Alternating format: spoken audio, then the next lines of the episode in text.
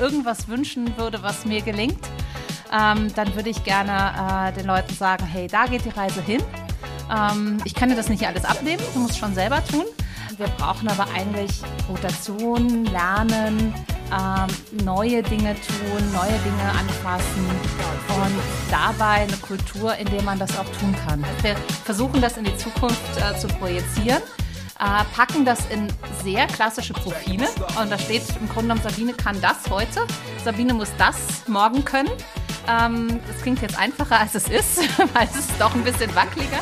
Und dann bauen wir quasi Journeys dahin. Ja, es zieht sich ein Stück weit durch mein Leben, ähm, dass ich äh, gerne Dinge anders tue. Ähm, dass ich dann, wenn es so schön gemütlich wird, in der Komfortzone mir überlege, was man denn so noch so tun kann. Jedes Mal, wenn sich jemand nicht auskennt, hört er, hey, das kannst du ja googeln. Und genau deshalb habe ich mir auch Google ins Boot geholt. Und zwar für eines der wichtigsten Themen, welches mir seit über zehn Jahren schon wichtig ist, nämlich das Thema Frauen im Bereich Tech und Leadership.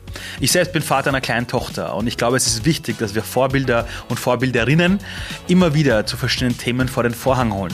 Und genau deshalb habe ich mich jetzt zusammengeschlossen mit Google und wir werden jetzt einen Monat lang jede Woche inspirierende Frauen die im Bereich Tech oder Leadership oder beides etwas zu sagen haben, interviewen. Und zwar mache ich das nicht alleine, sondern ich habe mir einen Co-Host dazu geholt. Und zwar jemanden, der dafür perfekt ist. Christine Antlanger-Winter, Geschäftsführerin von Google Austria, die sehr, sehr viel Erfahrung hat im Bereich Female Tech, Female Leadership und selbst auch eine sehr bewegende Geschichte hat in diesem Bereich. Freut euch auf die erste Folge, mit der wir heute loslegen und zwar mit Sabine Bote von der Deutschen Telekom. Sie ist dort die Leiterin der, Persön der Personal Persönlichkeitsentwicklung, wollte ich schon sagen, der Personalabteilung und ihr Jobtitel ist ganz genau Senior Vice President und sogenannter Tribe Lead für Employee Journey und zwar in Deutschland, in Bonn. Was das bedeutet, Ganz kurz zusammengefasst, wir leben in einer Welt voller Veränderungen, wo es nicht mehr darum geht, mit Hierarchie zu führen, sondern die Menschen dazu zu bringen, gemeinsam nach vorne zu blicken, in sogenannten Tribes zu denken. Und da ist sie perfekt für diesen Job. Und wir reden mit ihr über das Thema Diversity, Leadership und was es bedeutet, sich in dieser Welt ständig zu verändern. Viel Spaß mit dieser ersten Folge und lasst euch inspirieren, einen Monat lang, was Frauen im Bereich Tech und Leadership wirklich bewegen können. Sabine, für mich bist du so eine inspirierende Leadership-Person. Ähm, du hast dich ja gerade selber verändert. Was ist in dieser Veränderung bei dir persönlich äh, am wichtigsten? Wie gehst du auf sowas zu? Ja, erst einmal danke gleichfalls, äh, kann ich sozusagen zurückgeben. Wie gehe ich damit um? Ähm, ich glaube, ich habe mich einfach reingeschmissen. Äh, ich habe mich verändert von Österreich nach Deutschland gerade äh, in eine neue Rolle und bin dabei wirklich aus meiner Komfortzone rausgegangen und lerne jeden Tag Neues gerade. Ähm, tue Dinge, die ich noch nie gemacht habe, äh, arbeite jetzt klassisch in dem, was man in einem Unternehmen ein Headquarter nennt, äh, aus einer Landesgesellschaft heraus. Und ja, die Dinge sind anders. Ich lerne jeden Tag dazu und ich muss mich auf neue Sachen einstellen, beruflich wie auch privat äh, denn äh, damit einher geht äh, ein Wechsel von Wien nach Bonn, äh, was auch nicht so ganz einfach ist, gerade in diesen Zeiten. Aber es macht Spaß und ich muss ehrlich sagen, ich ziehe Kraft und Energie aus Veränderung und habe mich einfach reingeschmissen.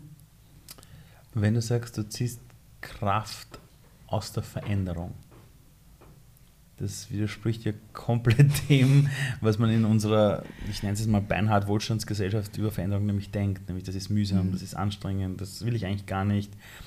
Endlich habe ich den Job, den ich will, endlich habe ich mir alles schön eingerichtet, ich habe mein Haus, ich habe die Familie.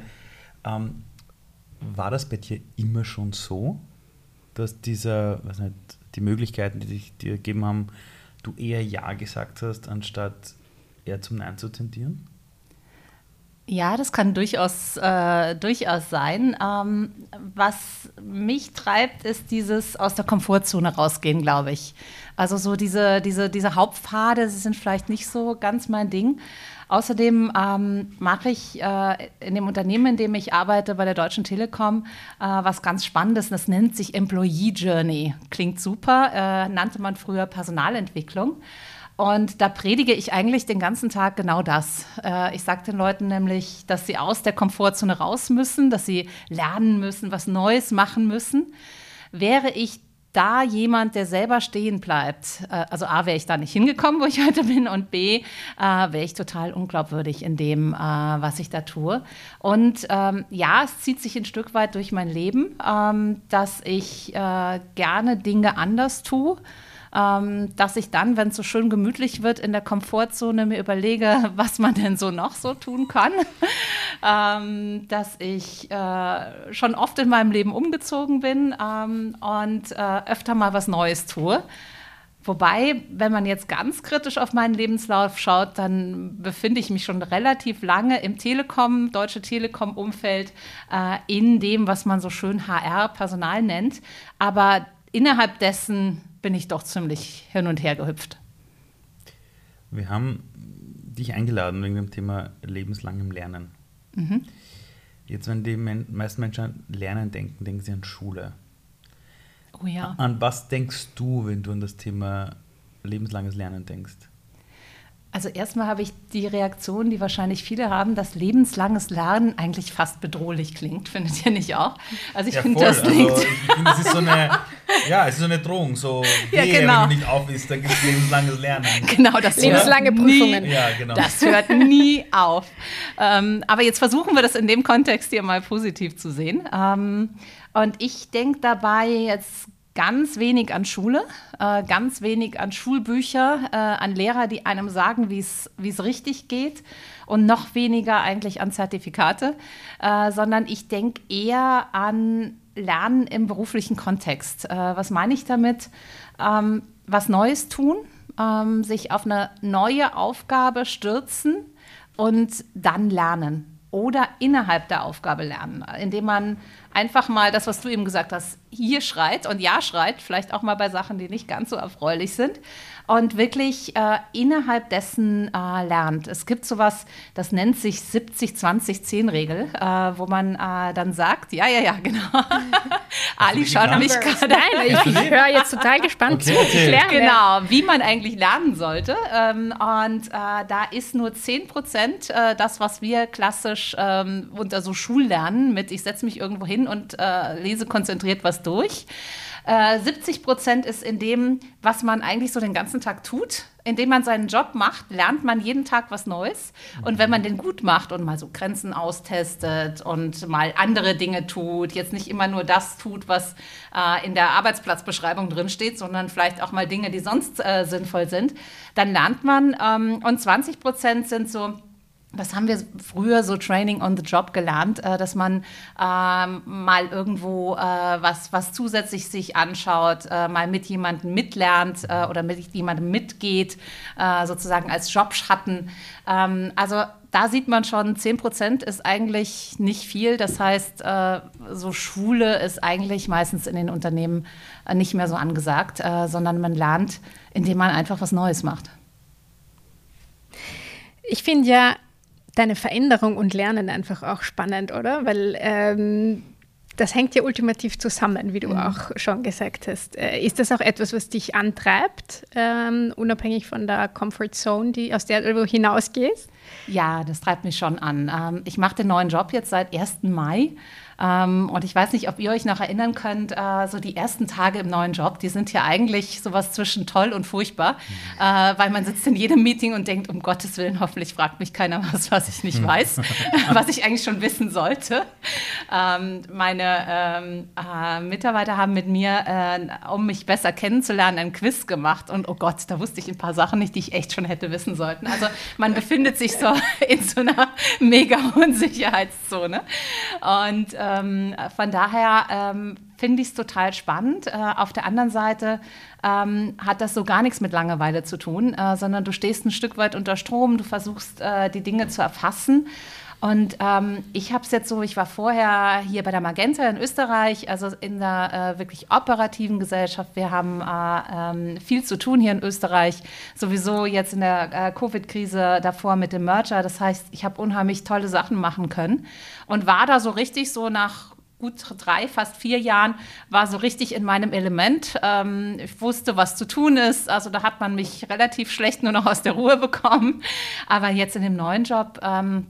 Ähm, will ich sagen, äh, schwimme ich so im positiven Sinne, äh, weil ich äh, ganz viel Neues erlebe und ganz viel Neues erfahre. Und ich führe zum ersten Mal ein agiles Team, was auch total spannend ist, äh, wenn man jetzt so aus einer Landesgesellschaft aus, äh, aus ich weiß, wie es geht, äh, Command and Control kommt und dann zu einem agilen Team äh, kommt, äh, was in 14 Ländern sitzt ähm, und was einfach läuft. Äh, ist auch für mich eine total neue Erfahrung und ich lerne jeden Tag ganz viel. Was bereitet Menschen darauf vor, mit solchen Dingen umgehen zu können? Ich meine, und warst du in der, in der Schule schon so? Warst du mit 14 Jahren schon so, dass wenn ein Lehrer reingekommen ist und gesagt hat, so, wir machen heute einen Überraschungstest, alle gesagt haben, oh Gott, hast dann du gesagt, oh ja, ja, Nein. ich möchte schwimmen und ein bisschen. Also, Nein. also, also woher kam das? Kann ich dir eigentlich gar nicht so genau sagen. Nein, ich war in der Schule nicht so. Äh, Tests haben mich total ins Schwitzen gebracht. Ähm, dann habe ich so einen ganz klassischen Lebensweg genommen. Ah, ich habe studiert, ich habe Jus studiert, äh, auch wenn man nee. das bei mir nicht glaubt. Ja, doch, ehrlich, das glaubt wow. keiner. Ähm, wow. Aber weißt du, was, äh, was meine Mutter damals zu mir gesagt hat, als ich gesagt habe, ich will Jus studieren? Die hat mich mit großen Augen angeschaut und hat gesagt, weißt du, wenn es dir keinen Spaß macht, machst du einfach was anderes. und vielleicht war es das, äh, dass man mich einfach hat ausprobieren lassen. Ähm, übrigens, was, was ich ähm, auch versuche, äh, meinen Kindern so ein bisschen äh, jetzt nicht beizubringen, sondern ihnen versuche zu bieten.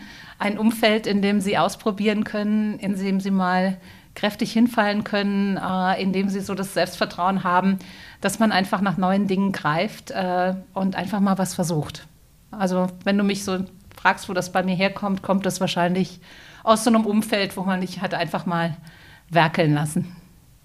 Glaubst du, das ist auch so das Erfolgsmodell, wie es in in einer Organisation funktionieren kann, weil wir haben ja doch eine, wenn du jetzt die, die Zeitalter der Industrialisierung ansiehst, für was die Leute damals quasi belohnt worden sind, dann hat mhm. man gesagt, so, es geht um das Thema Wissen, dann kann man Dinge dazu, Globalisierung, Digitalisierung, jetzt durch Corona ist wiederum noch mehr Flexibilität gefordert worden von den Menschen. Braucht es solche Umfelder, wo man äh, entdecken kann, probieren kann und wo man auch hinfallen kann? Ja, braucht man ganz dringend. Ähm, und jetzt meine ich gar nicht so die Klassiker, von denen wir immer so gerne sprechen, von Fehlerkultur und so weiter. Aber ähm, ich glaube, wir brauchen, jetzt nehme ich das Unternehmen, in dem ich arbeite, Telekommunikation hat sich immer schon rasend schnell verändert. Also wahrscheinlich so ein, so ein Bereich, in dem äh, Flexibilität schon immer wahnsinnig angesagt äh, war. Aber das hört nicht auf. Also wir denken zum Beispiel in der Deutschen Telekom gerade drüber nach, wie so die Telekom 2030 aussieht. Huch, das sieht ein bisschen anders aus als heute. Das heißt, wir brauchen Leute, ähm, die das Unternehmen dahin entwickeln. Das passiert ja nicht von selbst, das machen ausschließlich die Menschen. Und da braucht es äh, unheimlich viel Veränderungsbereitschaft. Ähm, wir nennen das immer Rotation. Äh, jetzt komme ich aus so einem klassischen Konzern, in dem die Leute gerne mal so 10, 15 Jahre auf ihrem Job hocken und immer gerne das Gleiche tun. Ähm, und wir brauchen aber eigentlich Rotation, Lernen, ähm, neue Dinge tun, neue Dinge anfassen und dabei eine Kultur, in der man das auch tun kann. Also in dem das mehr als verziehen wird, sondern fast eigentlich schon gut geheißen wird, äh, wenn mal was schief geht. Weil nur so werden neue Dinge entstehen und auch neue Dinge ähm, angefasst werden, äh, über die wir sonst gar nicht nachdenken. Wir arbeiten viel in äh, agilen Teams, äh, weil wir glauben, dass es dort eher entsteht. Und wir brauchen es ganz dringend, äh, sonst werden wir nicht dahin kommen. Vielleicht noch einen zweiten Aspekt. Ähm, wir brauchen Menschen, die sich wirklich von A nach B entwickeln. Weil wenn man sich anschaut, was wir, was wir in der Zukunft brauchen, äh, dann sind das Dinge, wovon wir heute noch wahrscheinlich viel zu wenig äh, verstehen. Also Software, künstliche Intelligenz, äh, Datenanalysen und so weiter. Das sind alles Dinge, die wir viel, viel mehr brauchen und die viele heute noch nicht können. Das heißt, ich brauche Leute, die bereit sind, wirklich täglich was Neues zu lernen und nicht wie in der Schule, sondern quasi auf dem Job ähm, sich dahin zu entwickeln ähm, und so quasi das Unternehmen immer wieder umzubauen und immer wieder neu zu bauen. Darauf sind wir angewiesen und äh, deshalb müssen wir fast ein Umfeld schaffen, äh, was das kann und was dazu führt. Wie ist es eigentlich bei euch bei Google? Ihr seid ja auch bekannt dafür, dass also, also ich weiß noch damals, als ich meine Ausbildung gemacht habe im Bereich der Softwareentwicklung, wollte mir irgendwie jeder zu Google gehen. Weil da das Arbeit noch anders war und, und global. Und äh, ist, ist das, sind das gerade Dinge, die du hörst, wo du sagst, ah ja, das, das kommt mir bekannt vor? Ja, sehr viel. Also ich glaube, das, was äh, auch Google ist jetzt ein bisschen über 20 Jahre ja. alt und ich glaube, das, was ausgezeichnet hat, dass genau diese Themen sehr, sehr bald äh, sehr ernst genommen worden sind. Also ähm, die Kultur, wie man miteinander spricht. Es gibt ja auch eine ganz große Studie von Google, ähm, wo einer der Kernelemente für die besten Teams ist, wenn es eben eine Psychological Safety gibt. Ja? Also sprich, wenn man sich, wenn man eine sichere Grundbasis hat in dem, wie man miteinander reden kann, äh, wie man sich austauscht, ähm, das ist unglaublich wichtig für den Erfolg. Und ich glaube, da hat sich jetzt viel getan über die letzten Jahre, gerade in, in Unternehmen wie, wie die Sabine auch äh, die Magenta oder Deutsche Telekom beschreibt. Ähm, aber das ist halt bei Google schon eine sehr sehr fest verankert. Ich frage mich das nämlich deshalb, weil ich manchmal, wenn ich mir außerhalb von diesen Unternehmen dann die Länder ansehe, wo ich zu tun habe, Österreich, Deutschland, dann ist es schon so, wo ich mir denke, das sind dann schon in sich manchmal so Festungen, wo das möglich sein muss, weil du sonst draußen jetzt nicht dafür belohnt wirst, die, diese Kultur, glaube ich, zu leben. Ich weiß noch in, meinem, in meiner Jugend, so wenn ich mal gesagt habe, ich möchte was Neues lernen, hieß es sofort, du Streber. Und das war nicht positiv gemeint. Mhm. Und ich denke mir jetzt mal, das ist doch das Geilste, wenn du danach strebst, dass du deinen Horizont erweiterst. Jetzt ist die Sache, die mich jetzt interessiert, ist, deine Kinder gehen ja ins österreichische Schulwesen. Mhm. Äh, deine ja auch. Ja. Äh, ich weiß nicht, blutet euch da das Herz manchmal, wenn ihr so Dinge seht? Oder, oder habt ihr euch extra für Schulen entschieden, die super toll sind und wo sie das alles so lernen können? Wie also, es sich selbst erweitert. Mir blutet nicht das Herz. Äh, ich würde mir es gerne noch ein bisschen digitaler wünschen, aber ich muss ehrlich sagen, meine drei Jungs äh, hatten jetzt äh, Umfelder, auch jetzt in den Covid-Zeiten, wo das mit dem Digitalen doch super gut funktioniert hat, wo es aber an den Menschen lag. Also die haben einfach super engagierte Lehrerinnen und Lehrer okay. Ähm, und da hat das funktioniert. Ähm, ich war aber letzte Woche in Estland, äh, total spannendes Land. War jemand von euch schon mal in Estland? Äh, nö. Leider nicht. Nee, ich nämlich auch zum ersten Nur Mal. auf Google Maps, ohne Spaß. Ja. Es mal angesehen. Das ist kein Spaß jetzt wirklich. Ja, nur mal nur dort angeschaut, aber, ja. aber sonst nie. Nee, ja. nee, und da habe ich wirklich, da habe ich sowas von gestaunt. Ähm, Estland hat äh, vor vielen, vielen Jahren äh, als allererstes Mal äh, in den frühen 2000ern alle Schulen digital angeschlossen äh, sind heute in Pisa die Nummer eins äh, und 99 Prozent aller Dinge, die man dort äh, mit dem Staat, mit Behörden, mit Ministerien, mit was auch immer tut, sind digital. 99 Prozent. Es gibt eine Sache, die ist noch nicht digital. Was ist das? Warte. heiraten? Ja, yeah. wirklich? Heiraten musst du Ja, weil das wäre schon total langweilig, wenn du dann sagst, Beziehungsstatus ändern, it's genau. complicated, aber schon verheiratet. Ja. Genau, im Webex-Chat dann, ja, ich will. Äh, nein, also da jetzt? musst du noch hin, wirklich, aber alles andere ist digital. Steuererklärung innerhalb von Minuten, alle Schulen äh, sind komplett angebunden und da ist jetzt äh, in der Politik ähm, eine Generation unterwegs, die selber schon von diesem Schulsystem profitiert hat. Und da muss ich ehrlich, also vorher war ich ganz zufrieden hier in Österreich, als ich mir das angeschaut habe, habe ich gedacht, hey, da geht noch was und da müssen wir eigentlich hin, äh, dass wir das Digitale noch, noch stärker machen. Aber die haben auch ein paar Entscheidungen getroffen, die jetzt vielleicht nicht so ganz einfach waren. Die haben nämlich gesagt, das ist verpflichtend. Deine digitale Identität, die du hast, das ist verpflichtend. Äh, äh, du nickst gerade sozusagen. Ja, das, das ist, ist, mir bekannt. Äh, das genau. ist äh, sicherlich was, äh, was, ein, was, ein, was ein heftiger Schritt ist sozusagen. Aber man sieht jetzt, was sie daraus gelernt haben. Und das Schulsystem ist dort mega digital. Also da können wir wirklich noch viel von lernen. Du hast vorher genickt. Welchen Hintergrund hat es gehabt? Äh, ich, ich, wusste, dass es eine digitale verpflichtende Identität gibt in Estland. Ähm, und, aber es ist sehr inspirierend. Aber ich habe auch genickt, wie du gesagt hast, dass ähm, das österreichische Schulsystem, also ich würde mir auch ein paar Sachen wünschen, äh, die mhm. nach vorne gehen, aber am Ende des Tages äh, liegt es wie immer an den Menschen. und wir sind Gott sei Dank auch in einer sehr glücklichen Lage, dass wir ähm, auch jetzt in dieser Krise hat sich halt gezeigt, ne? mhm. wie anpassungsfähig ist man, wie gut geht man auf die Kinder wirklich ein, was brauchen sie. Und das, glaube ich, ist immer die allerwichtigste Grundbasis eigentlich, um, um mal ein gutes Rüstwerkzeug und für die Persönlichkeiten, die wir äh, nachher in, in der Gesellschaft und auch in der Wirtschaft äh, mhm. brauchen, ähm, mal mitgeben. Du hast vorher diese Studie erwähnt von Google, wo irgendwie rausgekommen ist, dass die besten Teams unter anderem eine interne Basis haben, wo sich die Leute sicher fühlen. Das heißt, man kann jetzt davon ausgehen, dass äh, jetzt nicht nur die Mitarbeiter und Mitarbeiterinnen oder Schüler und Schülerinnen in diesem Lernprozess etwas tun müssen, sondern auch die, die diesen Raum schaffen, oder? Also in eurem Fall wären das jetzt die ganzen Führungskräfte, oder? Ja, genau. Die Führungskräfte müssen das unterstützen, sonst, sonst mhm. äh, geht es nicht anders. Sie müssen selber aber natürlich auch lernen. Ja? Also das ist immer so das Schöne, äh, dass wenn Führungskräfte davon sprechen, was äh, ihre Mitarbeiter alles lernen müssen, äh, dann äh, fange ich immer leicht an zu grinsen, weil es fängt natürlich, ähm, der, der äh, Fisch stinkt, stinkt, immer vom mhm. Kopf her.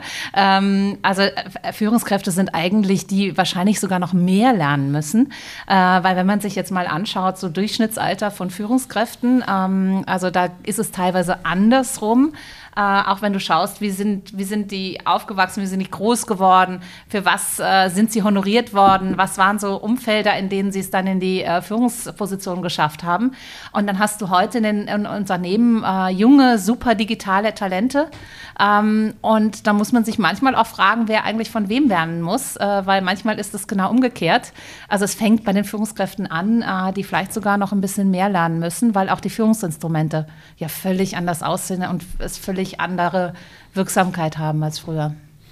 Ähm, du musst die Frage jetzt nicht beantworten, aber was ich manchmal merke bei Unternehmen ist, dass, wenn ich mit Führungskräften zu tun habe, die sind dann schon seit 20, 30 Jahren quasi mhm. auf ihrer Reise und sich dann einzugestehen, dass sie eben plastisch gedacht nicht oben mehr in der Pyramide sitzen, sondern eigentlich von unten dafür sorgen, dass alle da irgendwie bei dieser Transformation Teil davon sein können, das hat schon viel damit zu tun, die eigene Rolle zu hinterfragen. Mhm. Bekommt ihr das mit, dass in dieser Transformation sehr viele damit eher konfrontiert werden, überhaupt mal sich selber zu hinterfragen, was diese Führungsrolle eigentlich bedeutet, weil für viele Menschen ist das ja oft früher so ein Ziel gewesen, dann bist du Führungskraft, dann hast du es geschafft, dann bist du jemand und dass dann den Menschen wieder also irgendwie wegzunehmen quasi, ja. Das ist ja, glaube ich, wahrscheinlich einer der härtesten Dinge, oder? Ja, ist total schwierig. Und auch, dass diese, ich sag mal, diese Insignien der Macht, äh, äh, also hier mein, mein, mein Eckbüro, mein, äh, mein äh, Dienstwagen, mein irgendwas, dass das ja einfach auch nichts mehr zählt. Ja? Also, äh, was will ich nicht sagen, nichts mehr zählt, aber die Dinge werden weniger relevant. Äh, es wird auch weniger wichtig. Und ich kann es jetzt nur von mir selber sagen. Ähm, hier in Österreich war ich Geschäftsführerin. Ähm, das ist schon irgendwie vom Titel her, irgendwie klingt das ganz nett nett. Das ist ziemlich cool. Äh, das klingt ziemlich gut, ja. Jetzt bin ich, ähm, jetzt bin ich Tribe Lead eines agilen Teams, äh, was äh, super aufgestellt ist, äh, was super äh, arbeitet, äh, was komplett selbstständig an OKRs und Co. arbeitet. Ähm, wenn Sabine was dazu sagt, dann ist das einer von 260 Beiträgen in diesem Team. Und hey, da muss ich mich dran gewöhnen. Ähm, und ich finde, als Führungskraft muss man sich selber hinterfragen. Man muss sich in Umfelder äh, begeben, in denen man ähm, anders führt, anders arbeitet als vorher. Ähm, mir tut es extrem gut, äh, muss ich ehrlich sagen, weil es hinterfragt ganz viele Dinge. Ähm, mein Beitrag ist nicht wichtig, weil ich den richtigen Titel habe, sondern weil ich hoffentlich was zu sagen habe. Und wenn nicht, ähm, dann ist er genauso wenig wert wie ein anderer Beitrag, der, die, der das Team nicht weiterbringt. Ähm, und das ist äh, für mich selber persönlich auch ein totaler Change. Ähm, aber ich muss ehrlich sagen, mir macht es Spaß, weil ich auch darüber wieder was völlig Neues lerne.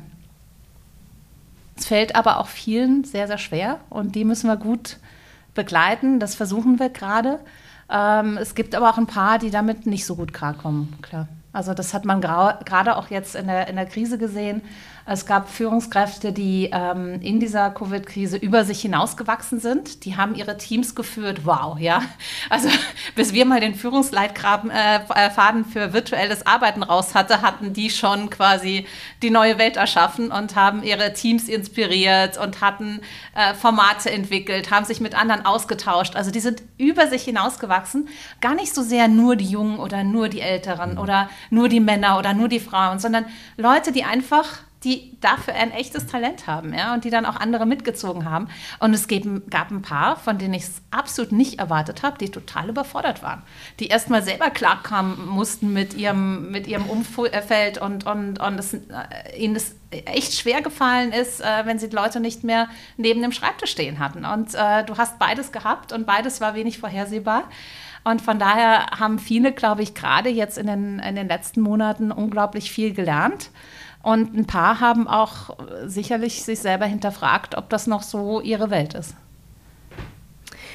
Du hast gerade die Krise angesprochen mhm. und wie unterschiedlich äh, Leaders und Teams äh, äh, reagiert haben. Was war deiner Meinung nach am wichtigsten als jetzt aus deiner Rolle ja. heraus äh, als Support äh, zu geben oder als Unterstützung und äh, sozusagen um das dem bestmöglich ähm, die Basis zu geben? Mhm. Also für mich war es Mensch zuerst. Also dieses dieses egal was kommt, wir schauen als aller, allererstes auf den Menschen.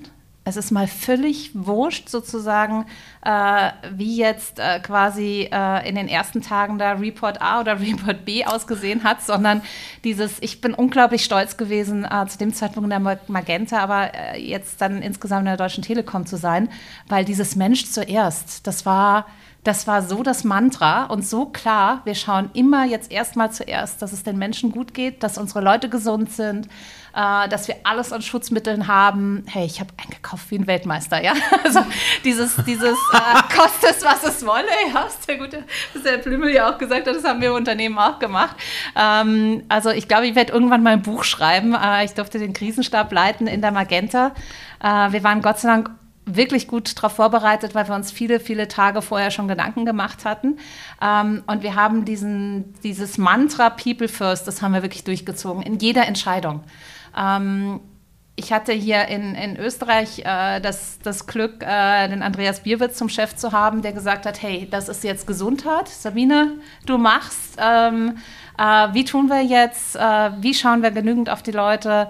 wie kriegen wir das gut hin äh, und dann können wir auch gut für Österreich da sein.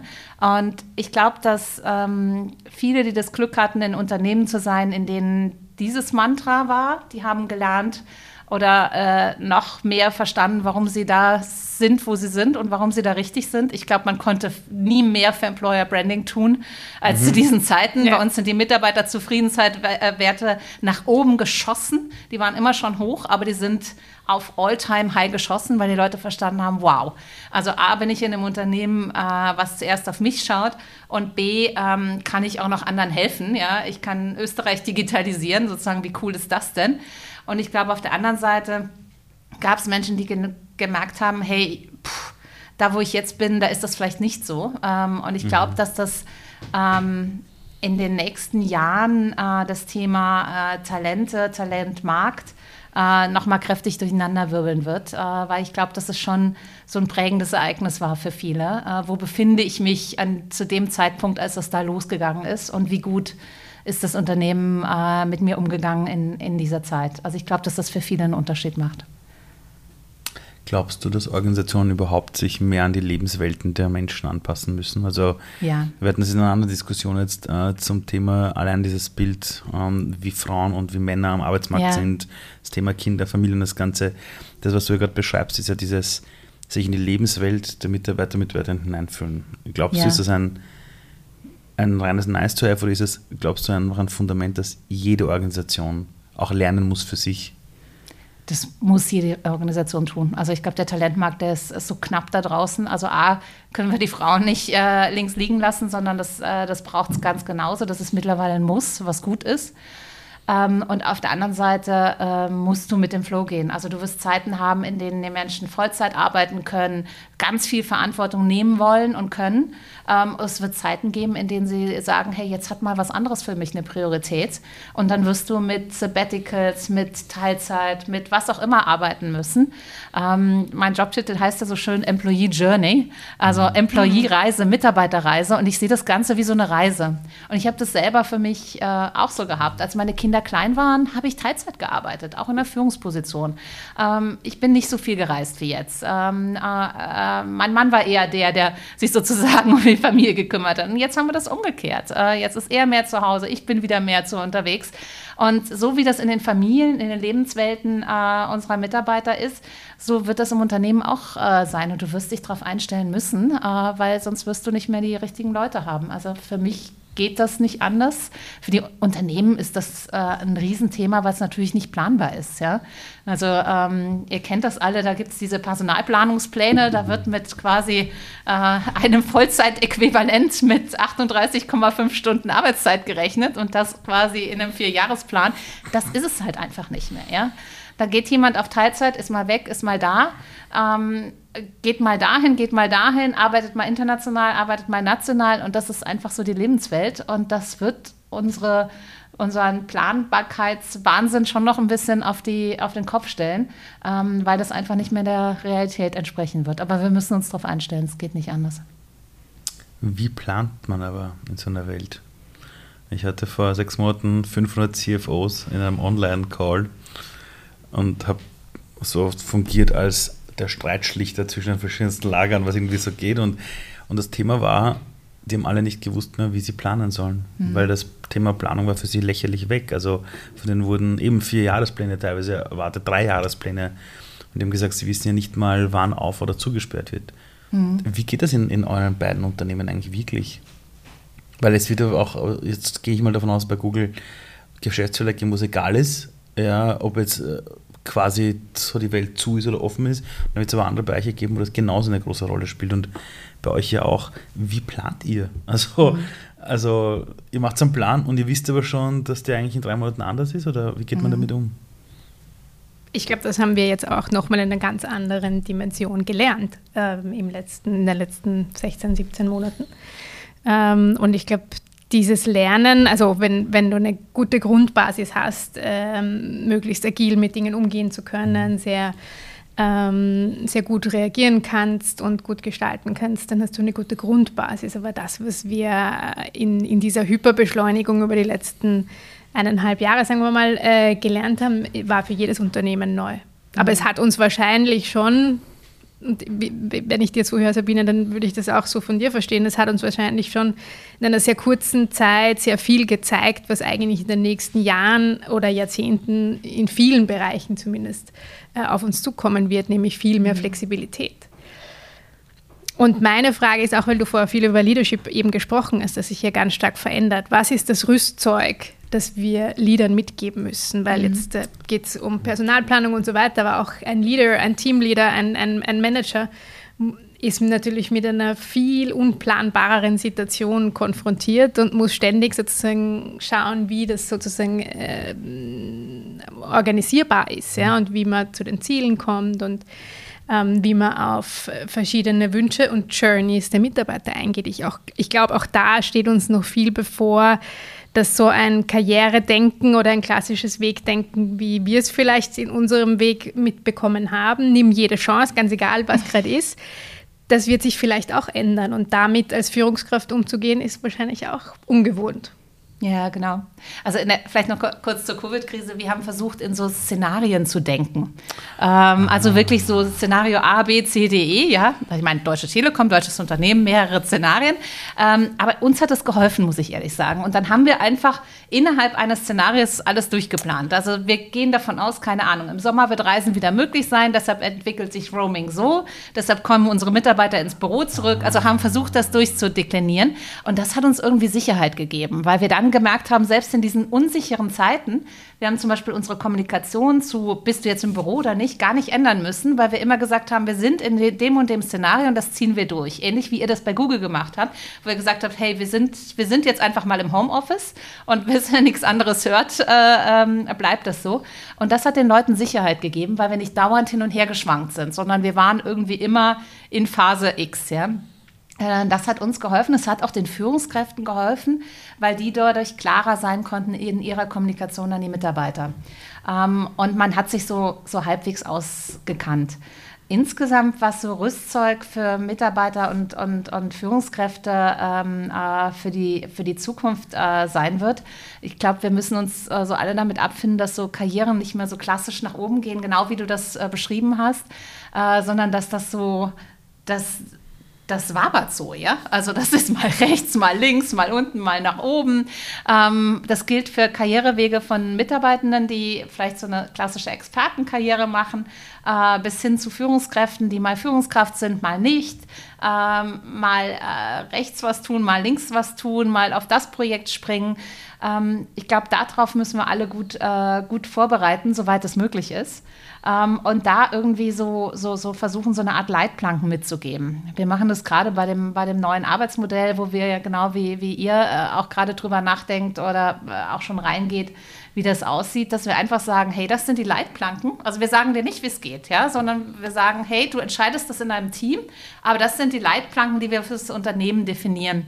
Ähm, und ich muss ehrlich sagen, genauso wie, wie die Leute in, den, in der Krise mit den, mit den Szenarien gut umgehen konnten, können sie jetzt mit den Leitplanken gut äh, umgehen, weil es ist einfach nicht mehr, es passt nicht zu unserer Kultur zu sagen, 1, 2, 3, 4, 5, so machst du das bitte schön, sondern wir gegen Leitplanken innerhalb dessen du dich bewegen kannst. Und damit kann eigentlich relativ viele gut umgehen. An diese Leitplanken ist es eine Mischung aus, aus einer Range von KPIs und Werten oder, oder, oder wie kann man sich das vorstellen, wie diese Leitplanken aussehen? Also zum Beispiel als, als eine Leitplanke ist, wir reisen weniger. Also wir sind vorher, also ich habe das ja auch äh, gemacht, ich bin ja für jedes Meeting irgendwo hingereist. Ja? Mhm. Das machen wir in der Zukunft nicht mehr, sondern wir überlegen uns sehr genau, welche Sachen machen total viel Sinn face-to-face, -face, wo das einen riesen Mehrwert bringt, dass wir hier alle in einem Raum sitzen und uns in die Augen schauen können. Und es gibt Meetings, wo du so Tasks durchgehst. Das macht überhaupt keinen Sinn, dass dafür auch nur irgendeiner in den Flieger steigt. Äh, auch äh, weil wir natürlich das Thema Umweltschutz ganz anders denken, als wir das äh, früher gedacht haben. Ähm, das heißt, äh, da gibt es so eine, so eine Leitplanke in, in was machen wir face-to-face -face und äh, was nicht. Wie das genau aussieht, machen die Teams sich aber aus. Und da halte ich sehr viel von, ähm, weil die können das viel besser als wir. Also ein IT-Team, was äh, Software liefert, äh, das arbeitet ganz anders als ein Callcenter. Ähm, und deshalb macht das überhaupt keinen Sinn, dass irgendjemand Schlaues in so einem Headquarter sich ausdenkt, wie das jetzt aussieht, sondern das möge bitte schön der machen, der sich damit auskennt. Und deshalb haben wir quasi im Headquarter nur Leitplanken gemacht und jeder kann äh, sozusagen sein, sein Team-Agreement, seine Teamvereinbarung daraus schnitzen, äh, wie er es auch wirklich braucht. Ich habe noch eine kurze Frage, die ich muss unbedingt stellen, weil die, die, die brennt mir seit 20 Minuten, glaube ich, auf den Zunge. Du hast vorhin erzählt, deiner neuen Rolle ist deine Meinung eine von irgendwie 200. Mhm. Ja, was machst du überhaupt als Führungskraft noch? Du. also wir haben äh, Rollen definiert, die jeder hat. Ähm, und äh, meiner Tribe Lead-Rolle sind verschiedenste Dinge äh, zugeordnet, um die ich mich äh, zu kümmern habe, sozusagen. Ähm, ich kümmere mich schon um das äh, große Ganze, aber nicht in dem Sinne, dass ich zum Beispiel ähm, so, so, früher als Führungskraft hat man immer gesagt, du machst das und du machst was. Äh, das nennt man heute so Ressourcenmanagement. Das ist aber gar nicht mehr meine Rolle. Diese Rolle ist zum Beispiel nicht mehr bei mir. Das macht eine Kollegin von mir. Ähm, die kümmert sich darum, die Leute können äh, sich zum einen überlegen, auf welchen Themen sie arbeiten wollen ob sie jetzt gerade die neue Onboarding-App der Deutschen Telekom äh, mit, äh, gestalten wollen oder ob sie im Recruiting arbeiten oder äh, Product Owner für irgendwas anderes werden, können sich grundsätzlich erstmal aussuchen. Ähm, aber es gibt natürlich gewisse Priorisierungen. Bei den Priorisierungen darf ich ein bisschen was mitreden, das ist ganz gut. aber das Ressourcenmanagement zum Beispiel läuft außerhalb äh, meiner Rolle. Ist eine total neue Erfahrung ähm, und die Rollen können auch rotieren. Äh, auch was, womit man als Führungskraft mal äh, klarkommen muss. Und äh, wir haben auch äh, verschiedenste Regeln, wie wir zum Beispiel so Meetings machen als Führungskraft. Früher in der, im klassischen Sinne warst du es immer gewohnt, äh, jemand präsentiert was und dann sagst du gleich, was du davon äh, denkst. Also mhm. gleich so wie, so von wegen Daumen hoch, Daumen runter. Also das finde ich super, das machen wir anders. Das Leid Nummer 5 machen wir äh, bitte anders. Das machen wir komplett anders jetzt, sondern äh, es gibt klare Regeln. Es werden erst Verständnisfragen gestellt. Äh, jeder im Team stellt Verständnisfragen, bis alle das Thema genau verstanden haben. Und dann am Ende überlegen wir uns, äh, wie wir die Dinge jetzt gestalten. Und da ist meine Stimme, eine von ganz vielen. Daran muss man sich gewöhnen, aber weißt du was, die Dinge werden besser. Weil ich habe früher immer viel zu schnell äh, reagiert, weil als Führungskraft hast du ja mal beigebracht bekommen, äh, du weißt alles, du weißt mehr als die anderen, das bist, äh, bist du Führungskraft. Das ist aber natürlich überhaupt nicht wahr, ähm, sondern äh, äh, du hast eine, eine, Meinung dazu, so wie viele andere auch. Und was wir ja auch lernen müssen, ist, ähm, hör auf die Experten. Ähm, das ist ja auch was, äh, was, was wir gerade extrem lernen äh, wir haben ganz viele Führungskräfte, die sind so Generalisten. Ich bin auch so ein Generalist. Ja? Ich habe von allem irgendwie ein bisschen Ahnung. Ich bin lange genug in der Telco, um, um irgendwie mitreden zu können, wenn alle diese Fachbegriffe da von rechts nach links schmeißen. Aber wirklich tiefe Ahnung, zum Beispiel von Software, habe ich keine. Das heißt, äh, ich sollte um Gottes Willen auf jemanden hören, äh, der davon eine Ahnung hat. Und deshalb glaube ich, dass auch dieses Thema Expertenkarrieren, das wird einen Riesenschwung bekommen. Ähm, da reden wir irgendwie seit Jahren drüber.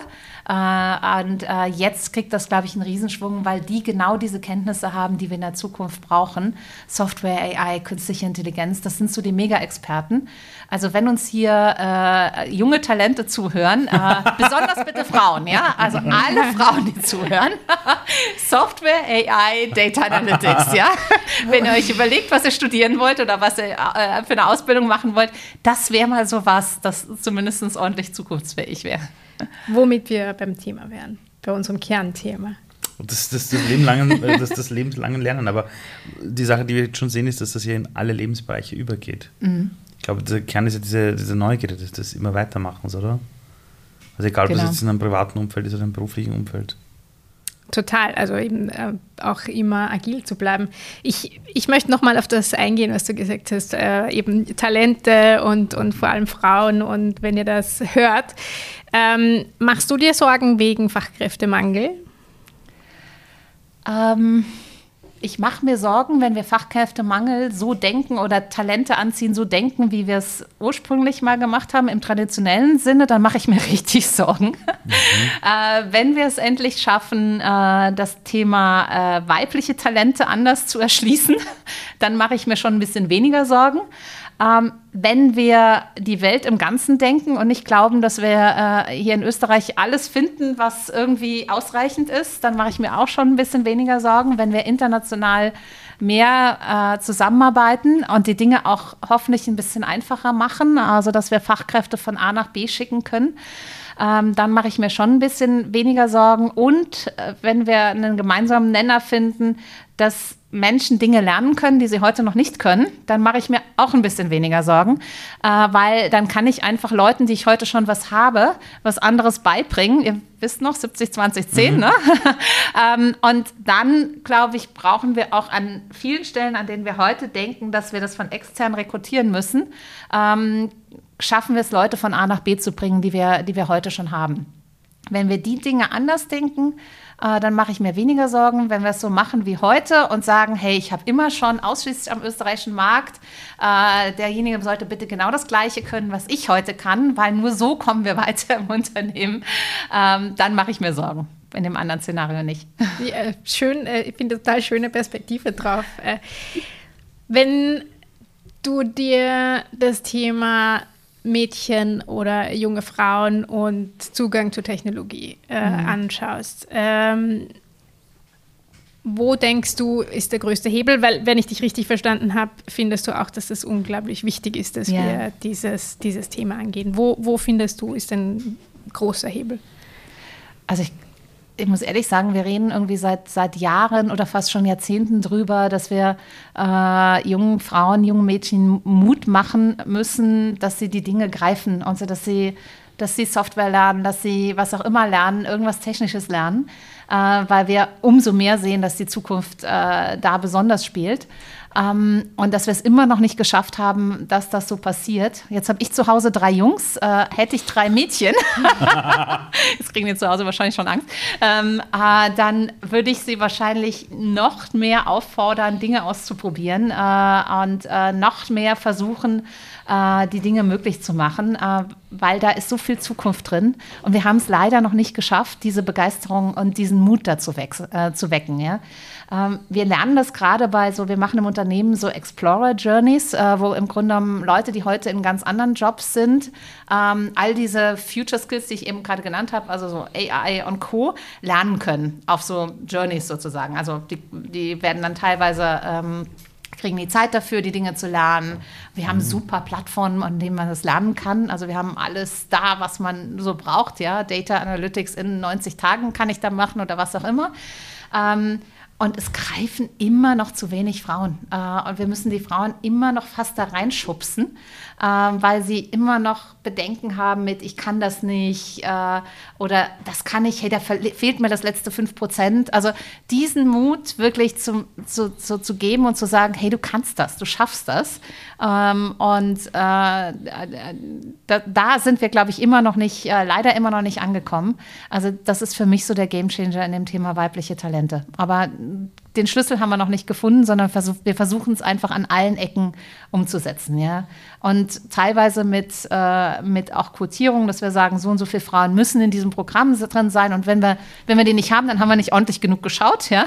Also ist nicht das Problem der Frauen, sondern es ist das Problem mhm. des Unternehmens, dass wir nicht genau hinschauen, weil sie sind da, die weiblichen Talente ähm, und äh, nicht drauf äh, schauen, dass die Führungskräfte sagen, ja, ich habe ja, ich habe ja gesucht, ich hätte ja gerne eine weibliche mhm. äh, Führungskraft da drauf gesetzt, aber es gibt ja keine, Sabine.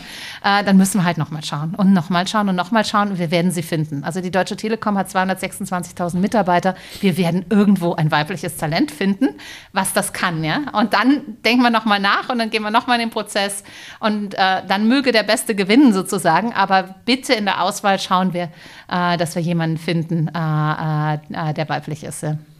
Wie war das in deinem Leben? Also, also du bist einem Technologieumfeld. Ja. Wo, wie kam das bei dir, dass du dich dann entschlossen hast, dich selbst auch einem Technologieumfeld irgendwann zu sehen? Also mir hat einfach dieses immer wieder was Neues Spaß gemacht. Also Telco dreht sich einfach extrem schnell. Also an die weiblichen Talente da draußen, sucht euch ein Unternehmen, in dem sich die Dinge schnell drehen, weil da entstehen auch äh, Möglichkeiten, mhm. äh, die vielleicht in anderen Unternehmen äh, nicht da sind. Ähm, mir hat die Flexibilität Spaß gemacht und es gab an gewissen Punkten in meinem Leben aber auch, äh, gerade wenn wir jetzt über äh, Female Talent oder ähm, äh, wie, wie, kriegen wir mehr Frauen äh, mhm. da rein, es gab aber auch so Punkte, äh, wenn man sich meinen Lebenslauf zum Beispiel anschaut, äh, ich habe drei Kinder, ähm, einmal Zwillinge, das heißt zweimal Schwangerschaft sozusagen, zweimal Karenz. Und ich habe mich nach beiden Karenzen auch echt wieder zurückkämpfen müssen. Also das war jetzt auch äh, selbst in so einem Unternehmen äh, nicht so einfach, dass man gesagt hat, hey, sie war vorher irgendwie Geschäftsführerin, jetzt machen sie mal in Karenz und wenn sie wiederkommt, wird sie natürlich wieder Geschäftsführerin. Sondern ähm, ich habe mich auch zurückkämpfen müssen, Gott sei Dank ähm, habe ich in meinem Unternehmen immer wieder Menschen äh, äh, gehabt als Führungskräfte, die gesagt haben, hey, die Frau konnte irgendwie vorher schon was, jetzt hat sie das wahrscheinlich durch ihre Karenz nicht verloren, also sie kann wahrscheinlich immer noch irgendwie gewisse Dinge und jetzt holen wir sie mal wieder aus der Versenkung hervor sozusagen. Aber ähm, von daher äh, auch wirklich der Appell an alle weiblichen Talente, sucht euch das richtige Unternehmen aus. Ja? Also das ist wirklich, das ist so wichtig. Ähm, es ist wichtig, in welchem Unternehmen man in Karenz gibt. Es gibt Unternehmen, die schauen da drauf, dass, äh, dass die Karriere weitergeht, was, was auch immer dann Karriere ist. Ja? Also mhm. Also wie gesagt, muss nicht immer die Führungskarriere sein, aber ähm, die sich darum kümmern. Es gibt Unternehmen, in denen es das, äh, das wahrscheinlich schwieriger ist.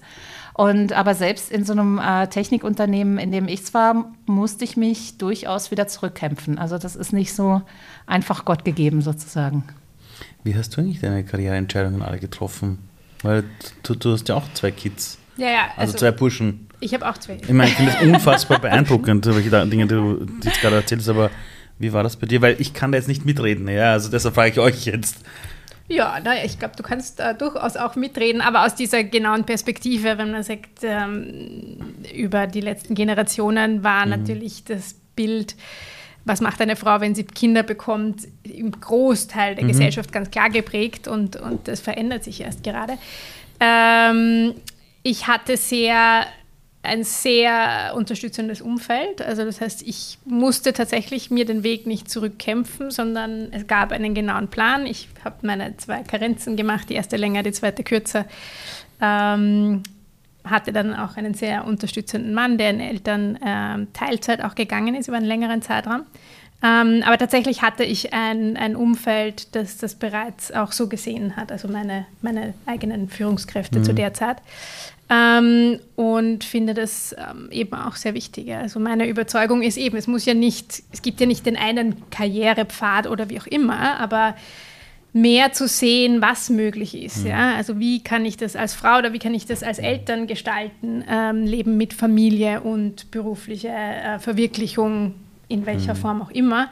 Da denke ich mir, haben wir schon noch einen großen Weg vor uns. Mhm. Also ähm, ich bei Google sehe ich da immer ganz positive Beispiele, aber darüber hinaus und habe selber auch sehr positive Beispiele erlebt. Also ich glaube, es gibt schon viel Gutes, aber im, im großen Bild fällt mir schon noch oft auf, dass es auch durchaus viele junge Frauen gibt, die oft äh, die eine, einen anderen Weg gar nicht in Betracht ziehen. Mhm ähm, mhm. weil sie den Zugang dazu nicht haben. Ja? Also nicht, weil sie selber nicht auf die Idee kommen würden, aber wenn man nicht sieht, wie es gehen könnte, dann fällt es einem natürlich auch viel schwieriger, einen anderen Weg zu gehen. Ich, ich, ich sage das nämlich deshalb, weil ich weiß noch, dass ich allen erzählt habe, ich hatte Vater, waren alles super toll. Und dann war irgendwie so, als ich dann gesagt habe, ja, äh, ich bin jetzt halt auch da zu Hause und ich hole die Kleinen auch vom Kindergarten ab, waren alle so, wow, Du bist ein Vorzeigedad, ja. Dann, äh, kein Spaß. An, Anruf von einer Zeitung aus, aus Oberösterreich, so mit den Worten, naja, Sie sind jetzt ja ein Vorzeigevater. Und dann sage ich nur zu ihr, wollen Sie auch mal eine Frau sprechen? weil, weil irgendwie, äh, der glaubt jetzt niemand auf die Schulter, ja. Und das war für mich, mhm. ich habe das nicht gedacht. Ich habe vorher auch immer gedacht, ja, das ist gar nicht so schlimm, alles in Österreich und das passt schon.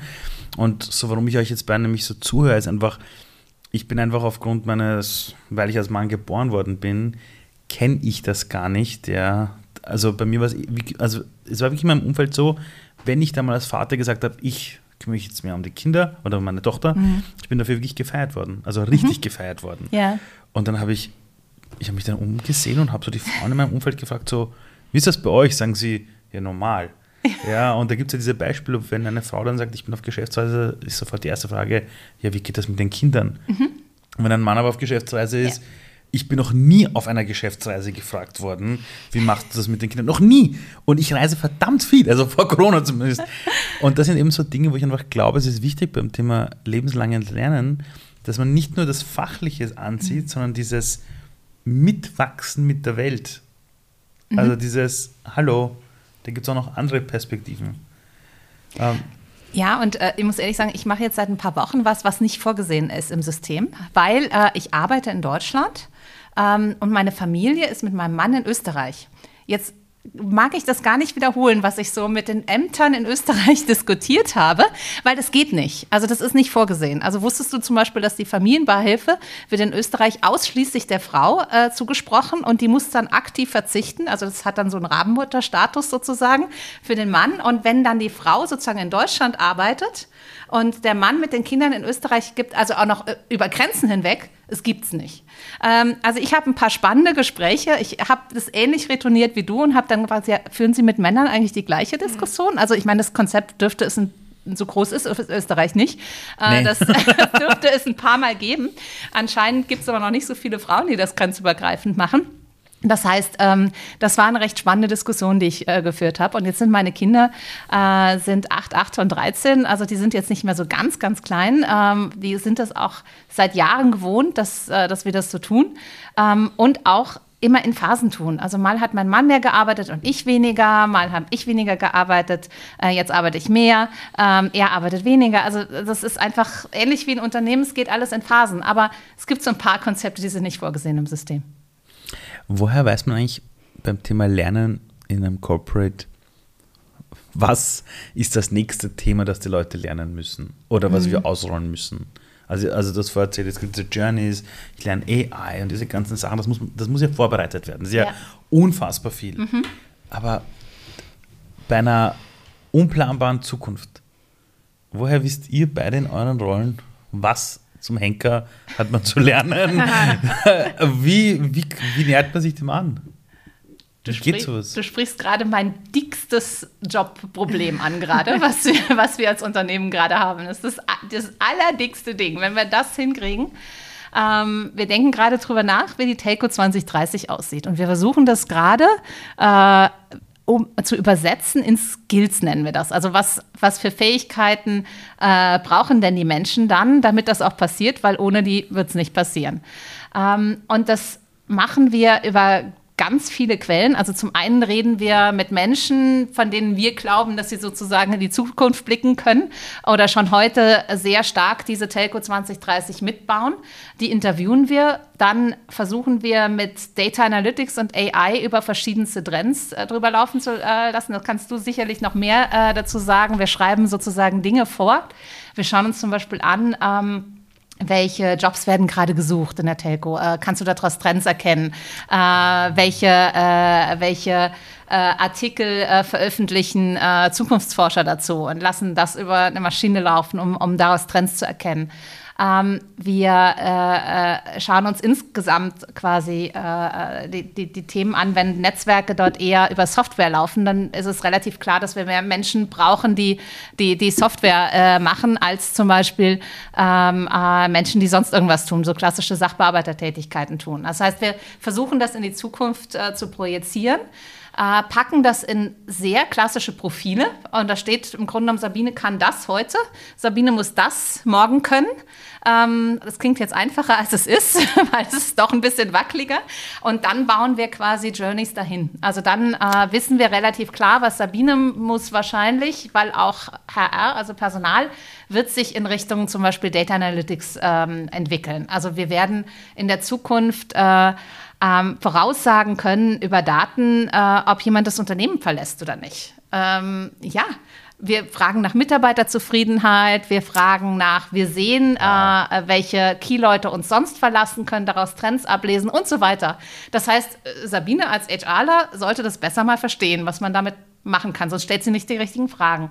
Das heißt, für mich gibt es eigentlich mein Profil heute, mein Profil in der Zukunft. Und da spielt zum Beispiel Datenanalyse ein Riesenthema. Das heißt, ich muss eigentlich heute schon anfangen, das zu lernen, ähm, damit ich das äh, in Zukunft kann. Und so gibt es das hoffentlich irgendwann für zumindest ein Cluster von allen 226.000 Mitarbeitern. Und dann bringen wir die Leute von A nach B.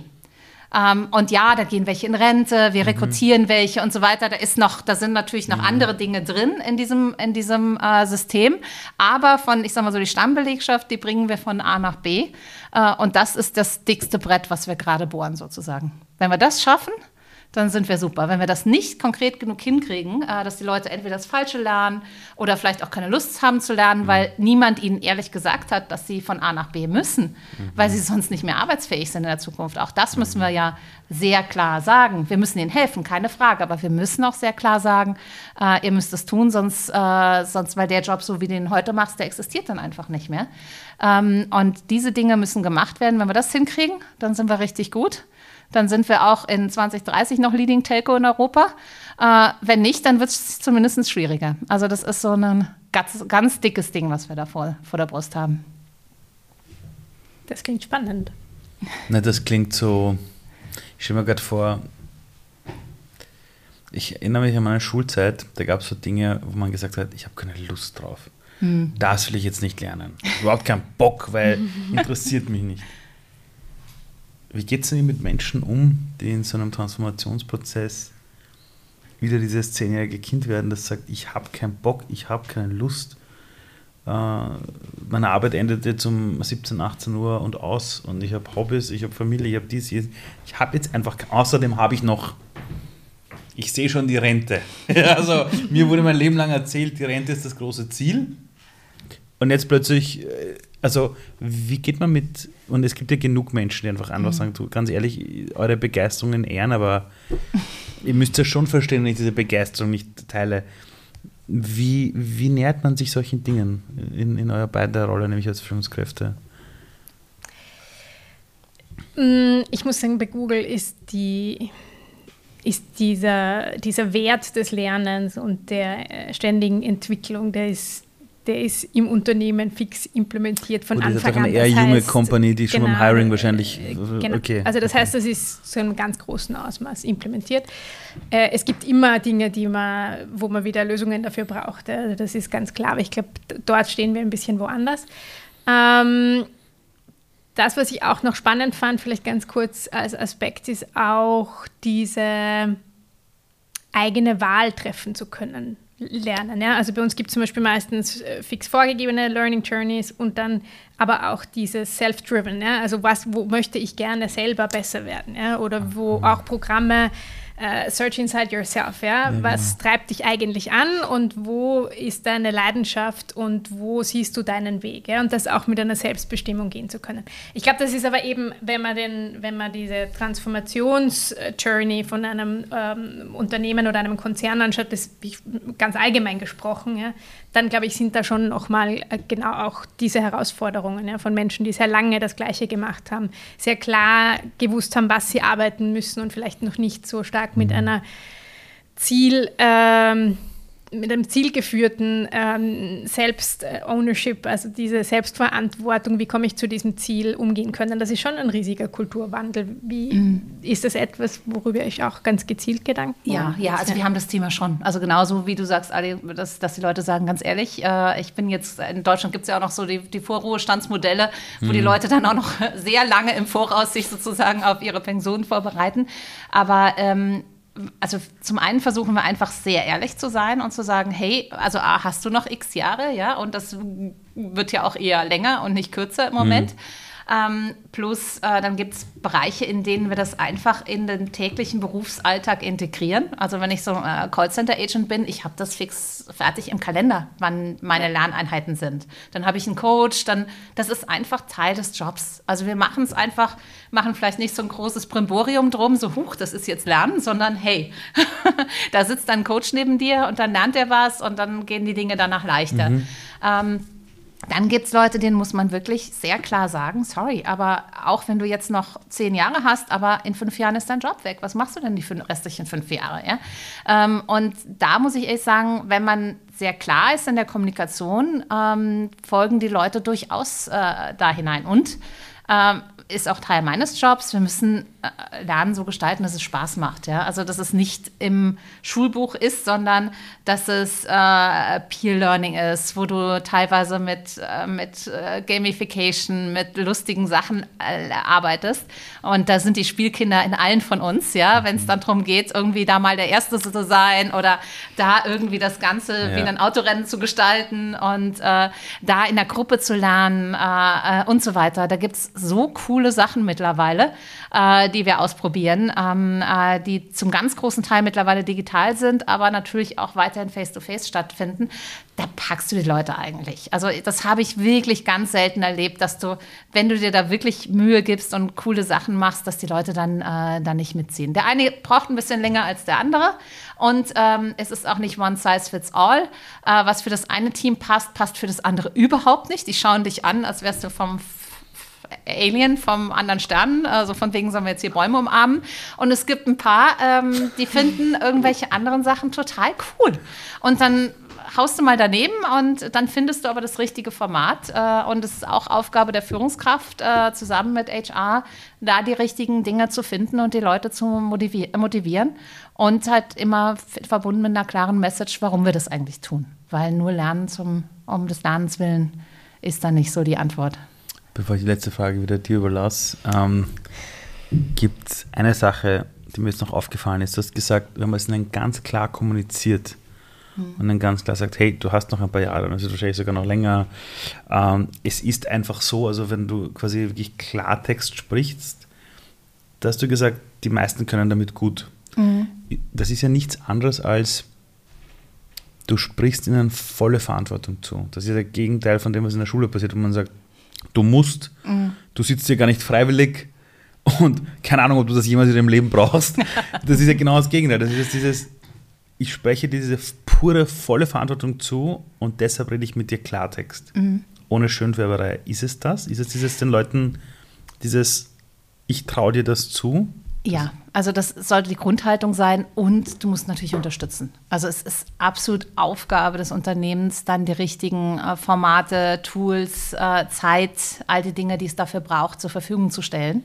Ähm, und wenn diese beiden Dinge zusammenkommen, wenn jemand versteht, warum er das tut, ähm, und da auch einen Sinn drin sieht und dann aber auch die richtigen äh, Werkzeuge in die Hand äh, nimmt, dann habe ich es extrem selten erlebt, äh, dass jemand da nicht hingreift und sagt, hey, das mache ich jetzt äh, und da komme ich hin.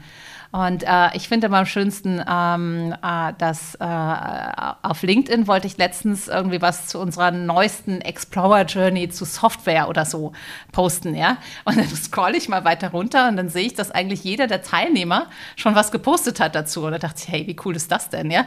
Jetzt muss ich als HRler noch nicht mal irgendwie wieder sagen, hey, das ist toll, sondern die Mitarbeiter ähm, sagen einfach, hey, absolute Empfehlung, musst du dringend machen, hat mich von A nach B gebracht.